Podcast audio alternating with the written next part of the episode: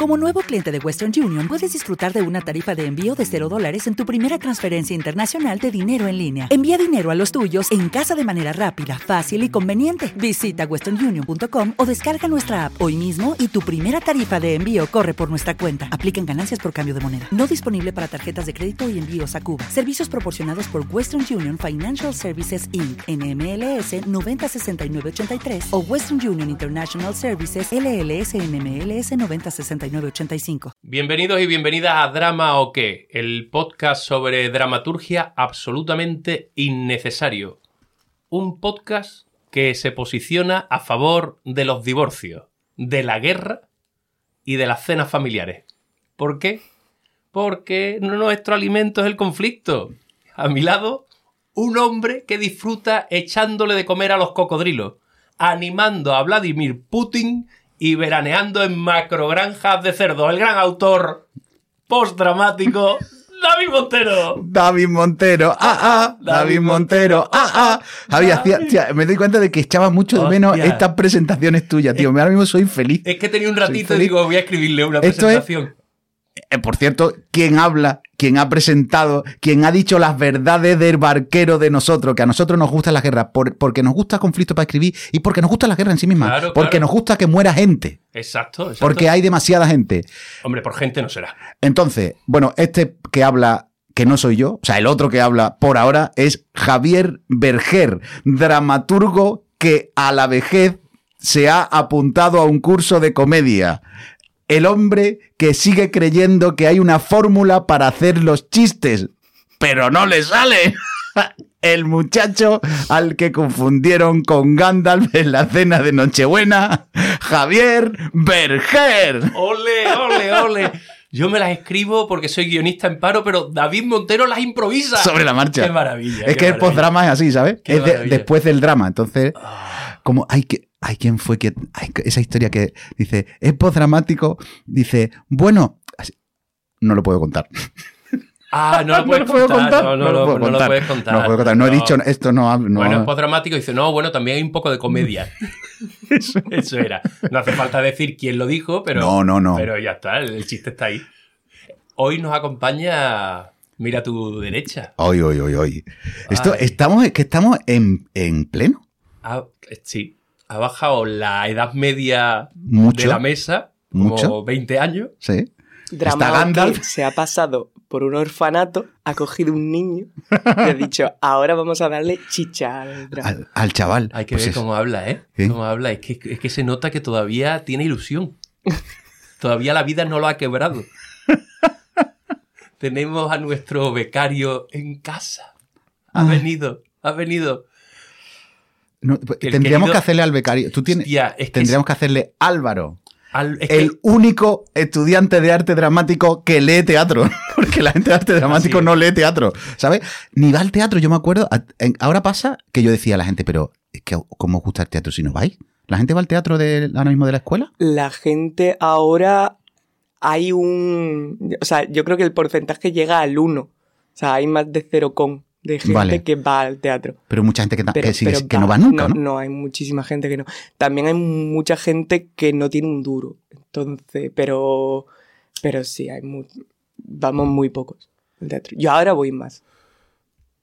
Pero es verdad que yo lo, yo decía de pronto, digo, colega, es que, es que tú dices, "Jo, me encanta el teatro, y dice, pero si no vas, ¿cómo sabes que te gusta? Es como de pronto un escritor que dice, es que me encanta escribir, pero lee no. Y digo, "Tú, pero no te puede encantar leer, escribir si lee no, ¿no? Te tienen que gustar las dos cosas y sobre, aparte de que aprenda y eso, pero sobre todo que una pasión es una pasión completa, ¿no? O sea que no, yo no concibo a alguien que nos disfrute mucho como espectador en un escenario. Me parece como. igual soy yo, ¿eh? Igual soy yo. Yo creo que hay como frustración, ¿sabes? De. Del, como con la escritura de decir, llevo mucho tiempo sin leer algo que me gusta. Entonces me gusta escribir, pero lo que leo no me gusta. Entonces con el espectador pasa un poco lo mismo. Ya. Que la gente va poco al teatro y entonces a lo mejor Cuando va, cuando va no le gusta. "Eh, Y se ha gastado un dinerito que tampoco le sobra. que no hay". Lo retiro todo, es verdad. Lo retiro todo. Entonces, Oye, creo que es- le gusta, pero no saben que le gusta. claro. Álvaro, que se hace llamar, que ya le vale, en Instagram, Álvaro Godot. Pero no solo en Instagram, ¿no? Es tu nombre artístico en general. Es mi ¿no? nombre artístico. No, pero eso se te va a pasar. No. ¿No? Godot. O sea, ¿Tú, vas- tú firmas mira- como Álvaro Godot? Mira, Godot. cuento lo que pasa. Eh, cuando yo era una persona de esas que va a recitales de poesía, antes de tener en cuenta de que yo tengo que mostrar una dignidad al público, eh, Que eso se te pasará, también te digo. Volverás a no importarte la dignidad. me pidieron para un nombre de cartel nombre artístico. Ajá. Entonces, por Para un recital. para un recital. Yo me cogí a Álvaro Godot y hace unos años estuve a punto de decir que es esta mm, mm, cutrada, ¿no? Y de poner mis apellidos. Ujú. Pero Hombre, cutrada tan- no es, pero suena un poco como Es a un muy hotmail, pedante. ¿no? ¿No? Claro, Como- sí. Y que es muy pedante. Eh, No, no, no es tan pedante, no es tan pedante. Podría ser más. pod- claro. Podría llamarme solo Godot. ¿no? Eh, Estragón. O he llegado. Podría llamarme he llegado. Y, mm, pero entonces, cuando lo fui a cambiar, toda la gente de mi entorno me dijo mm, que no, que quedaba muy chulo. Y dije, pues ya está. Bueno, Bueno, ya está. Yo, me- yo durante un tiempo tenía un, un, un nombre que era María Biosner, Ay, Dios. como de escritora rusa o algo. Yo firmaba como María Biosner las cosas. Hostia, yo no sé, no te lo supero. Pero casi, ¿no? ¿Cómo era el tuyo? Yo firmé, de hecho tengo un libro firmado así. J. Ñ. Berger. Eñe. Ñ. ¿Y eso? ¿Tú- ¿Os recordáis la polémica que hubo cuando España entra, bueno, yo no sé, ya entra- estaría recién entrando, no, entrando en la comunidad europea, no, y pos- posterior, Yo creo que no había nacido. no, no, no había nacido seguro. Hubo una, hubo una, una polémica por el tema de los teclados de los ordenadores, Ajá. que si iba a desaparecer la ñ o no del Vale. teclado. Y a mí me pareció como una, una justa reivindicación, como Que además iba a ser. Bueno, te digo una cosa. era fue Carlos, su- estaba Carlos Herrera y yo a tope con el tema. Pero te digo, fuese súper eficaz porque no se ha quitado la No se ha ñ. quitado, no o se sea, quitado. gracias a que tú te Gracias, pusiste ñ, Berger. Exacto, yo tengo um, lo primero que publiqué, Jñ, Jñ, B, Jñ Berger. J, Jñ Berger, te voy a llamar ñ. Ñ. Jñ. Es que es como JR, JR es de Dallas, que es una serie antigua, eso sí que tú no habías nacido. Hay No que- había- no ¿Te acuerdas de nosotros casi. ¿Te acuerdas de eso? Hay, como del Cabo de Gata hasta Ah, Finisterre, Finisterre. hay que ver la gente cómo está con... JR era el malo de Dallas. Era un malo muy malo de, una, de un folletín de, de estadounidense. Y entonces era JR y tú eres Jñ. Jñ. sí. Te voy a llamar JN está. suena a vino riojano. Es verdad. Denominación de origen. Bueno, y después Ya, de ya contar está, nuestras respectivas de esto, Ya vamos a, lo ver, que vamos. A lo que vamos. Este Álvaro- programa no vamos a hacer ni cabecera ni nada. Sí, esto sí, va sí, a- sí, sí, sí, vamos a... eh, Ah, vale, que tú tienes- Damos, venga, la, tú tienes. damos la intro y ya está. Vale, vale, Es vale. Álvaro, Sí. Álvaro tiene... mm, Está colaborando con nosotros desde octubre, Sí. ¿sí? Y desde entonces a día de hoy le han surgido muchas dudas, Ujú. le han surgido incertidumbres, alguna consulta, algún dolor de pie. Me he, des- me he despertado a mitad de la noche con un terror nocturno diciendo ¿qué es la ironía dramática? ¿Qué es la ironía? Y entonces hemos dicho, mira, apunta todas esas preguntas Y nos hacemos y un programa. nosotros eh, intentamos resolverlas o generarte más dudas. Sí, probablemente. ¿Vale? Me parece un ¿Lanzamos plan. cabecera y empezamos? Dentro cabecera. Parodos. Ibris. Esti comiti. Esti comiti. Esti. ¡Joder! ¿Drama o qué? ¿Drama o qué? ¿Drama o qué? ¿Y yo qué? ¿Eh? ¿Y yo qué? ¿Y yo qué? ¿Eh? ¿Y yo cabecita qué? ¿Y yo qué? ¿Y yo? ¿Y yo qué? ¿Y yo A ver, que comience el cuestionario. Preguntas. Vale. Vale. Correcto, correcto. Adelante. Álvaro Godot pregunta, ¿a drama o qué? El consultorio dramatúrgico. Ah, qué maravilla. ¿Eh? Como, como era, como era la, doctora Francis. la doctora Francis, efectivamente. Yo soy la mula Francis.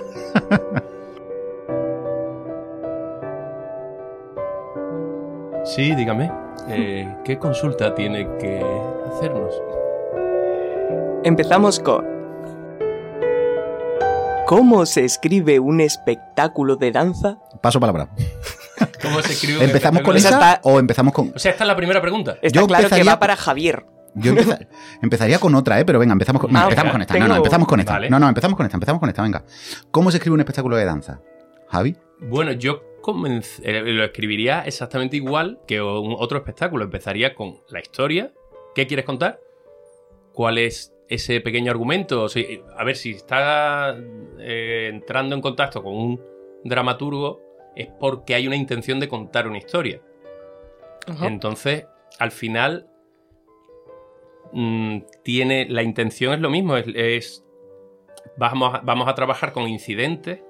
No tanto. No, no es tan importante el diálogo. De hecho, no es tan importante el diálogo en, nin- en- en ningún momento. Es tan importante el diálogo. El diálogo es lo último. Y al final vas a escribir esas situaciones o ese, o ese recorrido, ¿no? No estoy de acuerdo. Creo, o sea, creo que el danza, la cosa es que la danza no es figurativa. Es decir, la danza, por bueno, a ver, Es que hay, depende, hay claro, dos que- posibilidades, creo. Primero, hay una danza figurativa, que sería el ballet clásico o el ballet no clásico, o sea, cuando sí se está contando una historia, Y entonces la danza sí que tiene un- una voluntad figurativa y, un- y una naturaleza figurativa, pero después toda la mm, gran parte de la danza contemporánea es no figurativa. Es decir, es, es un, un lenguaje abstracto, por tanto es un lenguaje en el que contar una historia tal cual no tiene sentido, porque no hay personajes, se trabaja con otros, con otros elementos. Entonces, yo creo que lo primero es saber en cuál de las dos modalidades te vas a mover. Entonces, si tú vas a hacer una pieza eh, figurativa, entonces sí que efectivamente tú haces un tratamiento de, de, de, de argumen- de argumento y una sal que después se va, va a intentar contarse con las herramientas que tiene la danza. Pero, que es lo más habitual, o sea, normalmente si te llama alguien de danza, lo más habitual, de hecho, es que le tenga eh, fobia a las historias. Los de danza están en contra del relato, así, hablando como un poco en general. Y cuando tú empiezas a plantear cosas como muy figurativas, empiezan como a no entender, porque ellos trabajan de pronto como desde pues, calidades Sí. de movimiento, ¿sabes? Sensaciones, no sé cuánto. Entonces yo, por ejemplo, lo que sí hacía, o sea, yo es verdad que he trabajado en, bastante con danza, sobre todo con flamenco, pero también con danza contemporánea. Y entonces yo lo que, en, en un momento cuando yo era pedante, que ahora lo soy, pero intento serlo menos, yo lo llamaba lector infábula. Entonces yo lo que hacía era intentar leer el material que habían generado, intentar ver ese material donde lo iba colocando. Y al final, en realidad, o sea, en mi experiencia al final lo que hay es una especie de colaboración y se llega como a un término medio. Pero sí que me parece que hay una sí que hay una lectura y por eso era la cosa esta de lector infábula, es como que sí que el espectador está leyendo de alguna manera lo que tú le vas poniendo en escena y por tanto tú lo que haces es intentar ordenar un poco eso para que la lectura sea la que tú quieres. Yo- igual es interesante el trabajo desde el ensayo, ¿no? Yo creo que sí. O sea, yo creo que es que en danza, o sea, yo por ejemplo, eh, cuando a- a ver, yo por ejemplo ahora estoy haciendo un espectáculo que es danza teatro, entonces hay partes que son va a haber relato porque hay, bueno, porque de hecho estoy yo en escena y por tanto hay un personaje que le pasan cosas y tal, pero también hay una bailarina y yo ahí lo que le doy son input que no son, a veces son narrativos, pero otras veces no. De hecho, a veces es una canción, o a veces, yo qué sé, trabaja a partir de este poema, tal. Mm. Y yo, es verdad que no, te- no sabría explicar muy bien cuál es la. O sea, no, es un- no tengo una fórmula, no sabría explicar cómo lo hago. Yo sé que me pongo a trabajar y eso, a partir de leer las cosas que van apareciendo, empiezo como a tomar algunas decisiones o a proponer. Cuando yo decido, tomo yo las decisiones y cuando, cuando no, pues propongo y decide quien decida, ¿no? Pero sí, yo no diría. Es que, de hecho, yo. Me pasa muchas veces que la danza, cuando pretende ser muy figurativa, eh, no me la creo. Porque, Mm. claro, la danza es que, al fin, o sea, de pronto empieza a haber Bueno, gente. pero no sé, Pepintón es claramente. Podrían, podría ser obras de teatro. podría- Mm. podrías cambiar algunos mo- movimientos por diálogos, vamos. Sí, pero sí, es cierto, es cierto. Que depende al final Sí, pero, por ejemplo, del sitio tú- donde, donde se coloca, ¿no? Pero, por ejemplo, una pieza, por hablar así como de otro referente muy, así como europeo potente, como Van de Keibus, la danza de Van de Keibus no tiene, no tendría esa, y sin embargo sí que creo que tiene dramaturgia. De hecho, traba- o sea, en toda la danza contemporánea centroeuropea no se concibe, no trabaja con dramaturgos. Claro, pero trabajan eso, lo que estábamos hablando, a pie de, de- de de escena. ensayo. Eso sí me claro, parece la pregunta iba dirigida a eso, a Van de Cable, a, a, bueno, la Veronal, que es bastante más distinta, pero eso es espectáculos de, me- de danza mezclada con teatro que últimamente he visto y he dicho, ostras, me interesa muchísimo, pero Mm. no tengo ni pajolera idea de cómo hacer ese tipo de Bueno, hay, hay de todas formas un par de. Hay como algunos referentes así. Bueno, hay un tipo que ahora no me acuerdo del nombre que me va a venir. Ay, no me va a salir ahora. eh, Roberto Fratini, que tiene un, un libro sobre dramaturgia de la danza muy sesudo, pero que da algunas claves en esta línea un poco de no pretender hacer narrativa a la danza, porque entonces estás utilizando, estás como utilizando, eh, intentando que tenga unas herramientas, o sea, intentando contar una historia con las herramientas que no son las adecuadas, ¿no? Por, la- por esa no figuratividad. ¿no?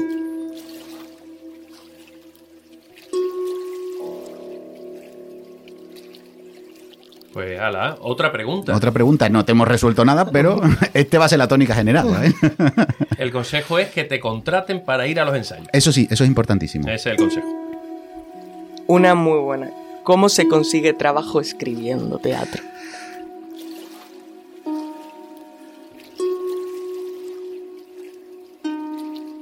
Hostia, esa está muy bien. Pues no sé. no- Yo acotaría un poco más la pregunta. A ver, ¿Cómo se consigue trabajo en en general. general? No, no son buenos tiempos. Bueno, de todas formas, es verdad que para escribir teatro, o sea, ganar dinero escribiendo teatro ahora mismo, obviamente no es nada fácil, nunca lo ha sido por otra parte, vamos, que tampoco es que hace 20 años fuera, pero hay un, hay un camino que es, o sea, a ver, por ejemplo, tú aquí en Sevilla, es que también depende de dónde estés, por ejemplo, si tú estás en Madrid, hay mucha más gente, pero también hay más posibilidades de escritura, de que te paguen por escribir. Aquí en Sevilla no es nada fácil, ¿por qué? Porque hay muy pocas empresas, muy pocas compañías con pasta para encargar y las pocas que hay, ahora mismo hay dos compañías así como fuertes en Sevilla con producción continua, que son el Teatro Clásico de Sevilla y Atalaya. Y las dos trabajan haciendo versiones de clásicos que hacen los propios directores de los, de los espectáculos, con lo cual, bueno, mentira, en el Teatro Clásico lo, último que han hecho sí que fueron, encargaron a una serie de Sí. dramaturgos, había entre ellos que escribieran piezas, pero no es lo habitual. Mm. Por tanto, lo que suele ocurrir es o que te hacen encargo compañías más pequeñas que muchas veces no tienen dinero y por tanto tú, bueno, apuestas también con tu trabajo o eh, escribes obras de teatro y las presentas a premio a ver si ganas premio. Esa, en realidad, yo creo que ahora mismo, o sea, al final, viviendo en Sevilla, encargos, o bueno, una tercera posibilidad, obviamente, que, Que es que tú montes, monte, tú montes lo tu propio texto, ¿sabes? O sea, que tú escribes tu texto y después le intentas dar rentabilidad. El, enlazo entonces con otra pregunta. Eh, ¿qué, qué es lo más importante a tener en cuenta para poner un texto propio en escena?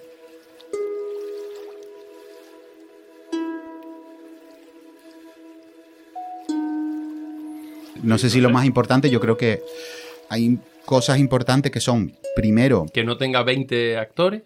efectivamente, eh, o sea, sí, está claro que tú tengas ahí como un, plantees una producción mm, adecuada a las posibilidades de producción que tiene, que suelen ser bastante, suelen ser mm, escasas, o sea, quiero decir que no hay mucha pasta, no hay muchos recursos, entonces, pues eso, si tú de pronto quieres hacer una cosa con 20 actores, tienes que convencer a 20 de que ensayen gratis, súper difícil, mucho más fácil convencer a dos, ¿sabes?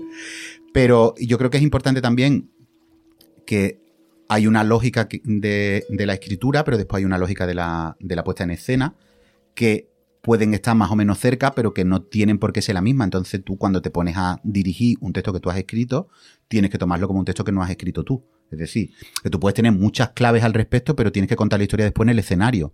Tú cuando la escribes la tienes que contar en el papel. Y está claro que si es una dramaturgia que tú has pensado para la escena, tiene ya como, bueno, tú estás intentando y visualizar escénicamente qué ocurriría, pero esa visualización escénica primera la tienes, yo creo que la tienes como que abandonar e inventarte una cuando la vas a poner en escena, ¿sabes? Diría eso. Otra pregunta. Javi ya no tiene más nada que decir. La siguiente pregunta es... ¿Qué libros para dramaturgia o escritura dramática Hombre, recomendáis a un dramaturgo aprendiz? A alguien que quiere empezar a escribir y teoría para aprender. Yo soy muy fan de un libro. Bueno, soy fan de muchos, pero de uno de Agapito Fernández. caramba, que yo ese no lo he leído. que yo solo conozco a, eh, o sea, a ese hombre, Solo- me encantaría conocerlo personalmente, porque lo compré de casualidad, que se llama Escribir Teatro, y es bastante sencillo, parte desde la idea hasta la publicación casi, y, Y a mí me, me salvó el culo ese libro en una ocasión que tenía que entregar un proyecto de, para, para dar un curso de una semana. Mm, Además me dijeron, no, no, no, tienes que entregarlo hoy. Digo, pero hoy, ¿por qué? Las cosas de estas que está terminando el año y tienen un dinero que se tienen que gastar. Claro.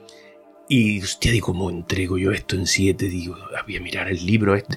Digo, hostia, esto está perfecto. Esto va un capítulo por cada sesión. O sea que a ese hombre le tengo que pagar una cena, por lo menos. Es que estoy buscando a Agapito Fernández Teatro. Y me sale Campo Municipal de Fútbol Poblenou Agapito Yo creo que Fernández. se llama Agapito Fernández. Eh, responde tú, voy a buscarlo. Eh, que tío, pero cómo estás muy díscolo, eh, hoy, eh. Estás muy díscolo. El, que, el libro que a mí más me gusta es la dramaturgia de Yves Lavandier, que es un francés. Y es un, es un libro bastante gordo, pero en realidad en el primer tercio ya está contado todo. Y lo que sí me. Es verdad que yo lo leí, me, me esclareció mucho, pero porque había leído mucho antes. Pero a mí me parece que ese libro explica bastante bien la acción dramática, que al final es lo más difícil de entender. O sea, a mí por lo menos lo que me... También cada uno tiene facilidad o no. Yo creo que tú, por ejemplo, para la acción dramática tienes más... Tuviste más facilidad para entenderla. Yo tenía más facilidad a lo mejor con los personajes. Pero a mí ese libro me hizo por fin Para escribir entender... bonito también has tenido tú más facilidad. Más que yo. facilidad, sí. que a veces va en contra de la acción dramática. Pero bueno, por otra pero parte, claro. más bonito, eso es así. Pero, pero tú después cuando escribes bonito, escribes muy bonito también, porque la felicidad es muy bonito. Sí, es verdad. O sea, lo que pasa es que tú no te gusta... La que te-. Exactamente, te quieres hacer machote y ya está. Y aparte se llama Agapito Martínez. Agapito Martínez, Ah, pues es claro. que es lo que tiene los apellidos alemanes, que, que uno se pierde. Agapito Martínez, una guía práctica para crear textos dramáticos de la editorial Alba. Tengo aquí el Agapito Martínez, mi ejemplar y lo tengo lleno de y, de- y demás. Está- está- a mí me parece que está muy bien. De todas formas... Ah, bueno, y también me parece... Imprescindible para autores noveles Y yo, pues fíjate que yo... o con experiencia. O sea, para... eh, imprescindible. Claro, le dijeron, esto va, no hombre, esto va para la gente que está empezando. Y dice, pero a lo mejor es acotarlo mucho. Bueno, también los que Los estén otros. terminando. Pero yo fíjate que estoy pensando en, en el de Yves Lavendier y me gusta mucho Manifiesto de David Mamet. Hostia, cualquiera de los textos de Mamet. Pero mm, yo creo que Manifiesto... O sea, es verdad que, que verdadero o falso, los tres Mm. usos del cuchillo están muy bien, pero yo creo que Manifiesto tiene como una... Al final son- él, él lleva repitiendo... O sea, él tiene una mirada sobre la acción dramática y sobre el teatro Mm. y la mantiene. Pero creo que en ese libro hay como... A mí me parece que lo explica todo muy bien y, y es bastante completo porque, lo- por ejemplo, yo prefiero verdadero o falso, que es un libro para intérpretes, me parece, sin embargo, más práctico a nivel de dramaturgia que Sí. los tres usos del cuchillo. Como el trampolín del actor, ¿no? Sí, pero a mí el trampolín del actor me gusta menos. La verdad, o sea, es un libro que a mí me sirve menos. Me, me- a mí me, me- Porque el trampolín del actor me parece que mm, lleva siempre. O sea, el- para la gente que no, que no controla, el trampolín del actor es un libro De de, William William. Layton y trabaja a partir de improvisaciones y las improvisaciones lo que hacen es eh, intentar reconstruir el modelo básico de acción dramática. Que entonces, bueno, pues tiene una serie de, de elementos que tienes que tener en cuenta. Es un personaje que entra, que es el protagonista, entra a pedir, tiene una razón para pedir, una razón oculta. El que, el que está en escena tiene que negar, tiene una razón para negar, razón oculta, no sé qué. Entonces, todo eso está bien, pero me parece que es muy fácil con el, el de William Layton caer en lo, en lo peligroso de la acción dramática, que es el sí, no, el frontón, en el que yo te digo, déjamelo. Tú me dices, no, es que lo necesito mucho. Ya, pero es que no te lo puedo dejar porque me lo ha pedido mi prima. Por eso prefiero el de Mamet. Me parece que a mí me sirve más para entender la acción dramática, porque es una cosa que pasa mucho en los talleres, cuan- en la gente que escribe escenas así al principio, que hay mucho eso de sí, no, sí, no. Y claro, Claro. tú tienes que cambiar Claro. de estrategia y tiene, eh, tiene que crecer el conflicto. O sea, tú al final Que al final se pierde el subtexto, ¿no? En esa, en esa Y confrontación. que el conflicto no es una discusión. Claro. no necesariamente, claro. Es que eso es como el, el sketch de los Monty Python, ¿no? Que el que entra para eh, el- es un sitio donde en- en- pagas para poder di- discutir. Ah, es verdad, sí, sí. Para poder Me has contado alguna vez. Uh, is this the right room for an argument? I told you once.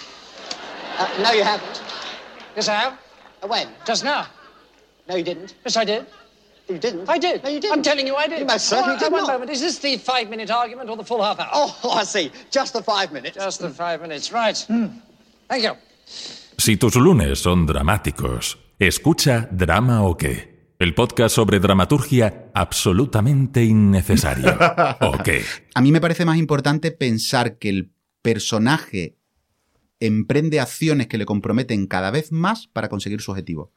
O sea, eso a mí me sirve mucho para que no sea solo pedir y negar, sino decir, vale, si yo lo que quiero es conseguirlo, la siguiente acción que emprenda tiene que comprometerme más cualitativamente.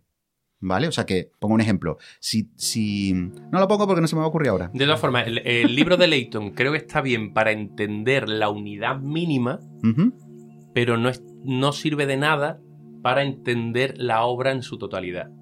Y para el argumento y al final el autor trabaja con aunque trabaja con células pequeñas pero tiene que tener una visión global de todo lo que está escribiendo y el libro de Leighton está bien para entender el conflicto pero en su en su versión más pequeña Pues sí, cojo la pregunta del subtexto. Venga, vamos a la del subtexto. Del subtexto. el subtexto Sus textos, mis textos, subtexto. sus mis textos y todos los textos. que pase la, la versión del público el subtexto que Que pase pase.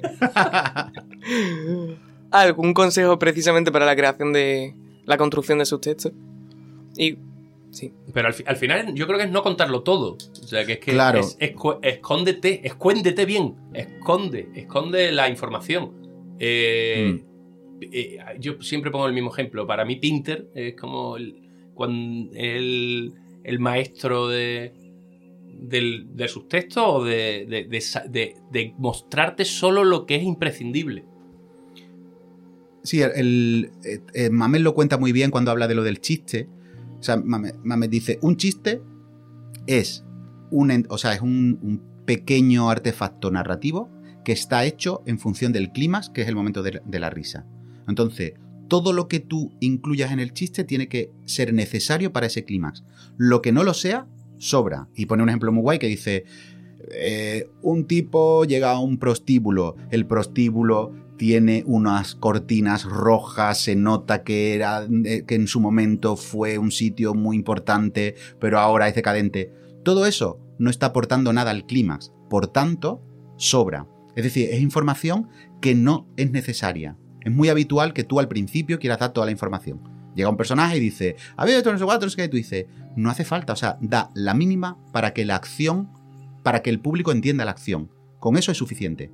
Y cuanto menos des y más siga el público la acción, que es lo que hace Pinter, Ujú. estás todo el rato diciendo, pero, ¿Estos pero quiénes qué- son? pero ¿quiénes ¿Qué son? relación ¿Qué les tienen? pasa? Pero hay acción. Hay y si no hay acción dramática en el sentido estricto, siempre hay movimiento. Sí. ¿Sabes? O a mí me. No mentira. Es que a mí me gusta más la palabra movimiento porque Mm. a veces no, es- no me es fácil explicarlo, pero sí que Mm. digo, hostia, esto tiene movimiento, ¿no? Mm. Entonces yo no yo, por ejemplo, en sus textos, no es que no piense de vez en cuando, pero no es algo que piense mucho, sí que pienso mucho más en secar las escenas para que tengan la información justa. Y cuanto menos, mejor. Claro, yo como consejo a la hora de escribir, si te, diri- si te, te diría que puedes en esas primeras versiones no te quedes corto. Si necesitas, sigue escribiendo y, que los, y si los personajes tienen que hablar mucho, que hablen mucho, porque después quitar es muy fácil. Después limpiar, si tú tienes claro cuál es esa premisa que está defendiendo la obra, cuál es la tesis de la, de la función, mm, va a ser, vas a detectar qué es superfluo, qué, qué- y que eh, tienes que ser listo también para esconderte eh, las buenas armas, ¿no? Para emplear esas buenas armas al final. O sea, pongámonos el folletín del 19 en las que se descubren siempre al final las análisis de soy tu padre, soy... si eso lo dices al principio, ya se- Claro. se, te fue toda la mierda, ¿no? Claro, yo por ejemplo con esto, estoy con lo que decía Javi, yo, en, es verdad, las primeras versiones yo recuerdo Insomnios, que es un texto mío de hace hostia, 17 años ya o 18. Un montón, Eh, he estado años. cambiando la biblioteca de sitio y, lo he encontrado. Eh, Lo tengo. Insomnios, ¿no? Ah, me lo el- tiene. Lo tengo, lo tengo. Bueno, es que ayer me enteré que Homero, el, prof- el director de la Escuela de Arte Dramático, se jubila. Entonces se empieza a jubilar gente que tú dices, hostia, hostia, pero ¿cómo se puede jubilar esta persona? ¿Qué viejo soy yo? Pero bueno, la cosa es que Insomnios, eh, yo la primera versión tenía 120 folios y la última tiene 45. Claro. Probablemente de esos 80 o 70 y tantos folios que han desaparecido, están contenidos como sus textos de alguna manera. Esto- Porque Historias de personajes, Claro. relaciones, cosas, claro. Hostia, a mí me cuesta escribir más de 20 páginas. Hombre, porque sostener una historia. Cuanto, de hecho, cuando empiezas a escribir, nosotros siempre decimos, no te metas en una obra larga, empieza Claro. con una obra corta. Porque sostener la, una, la acción, cuanto más largo, más difícil. 20 páginas se escriben sin necesidad de que eh, hayas creado antes un argumento. con una idea Claro. y con dos o tres islotes a, lo- a donde tienes que llegar. Yo tengo la isla del final, tengo a lo mejor una islita en medio y tengo el detonante. Casi es como he escrito hasta ahora. ¿no? Claro, ya llegas a los 20 folios. Más de 20 ti- tienes, vas a tener problemas. Vas a tener problemas porque necesitas, necesitas que ese, ese recorrido esté estructurado. Entonces necesitas un argumento, necesitas que esté en el en guion siempre se dice pasar de la página 25, ¿no? Porque el primer acto todo el mundo lo tiene, la dificultad es recorrer el segundo acto. Sí, estamos, estamos, estamos. Qué densidad, ¿cuánto tiempo llevamos? Muchísimo. Pero como hemos ido cortando, yo ya no te sé decir. Pero tú sí, que has mirado. Llevamos media hora y. Media hora ya y toda- y llevamos tres preguntas. Tres preguntas. ¿Esto como- ¿Cuántas Te- tienes? un- 300. Una temporada. Lo que yo he Esto dicho. la- pasé Álvaro Godot, dudas. La última. Dudas sin respuesta. Dudas que no se van a resolver. La Venga, última. la última y, bueno, seguimos grabando. seguimos sé, grabando, sí, seguimos sí. grabando. Este muchacho, ya que lo hemos secuestrado, ya. Que que eche aquí la tarde.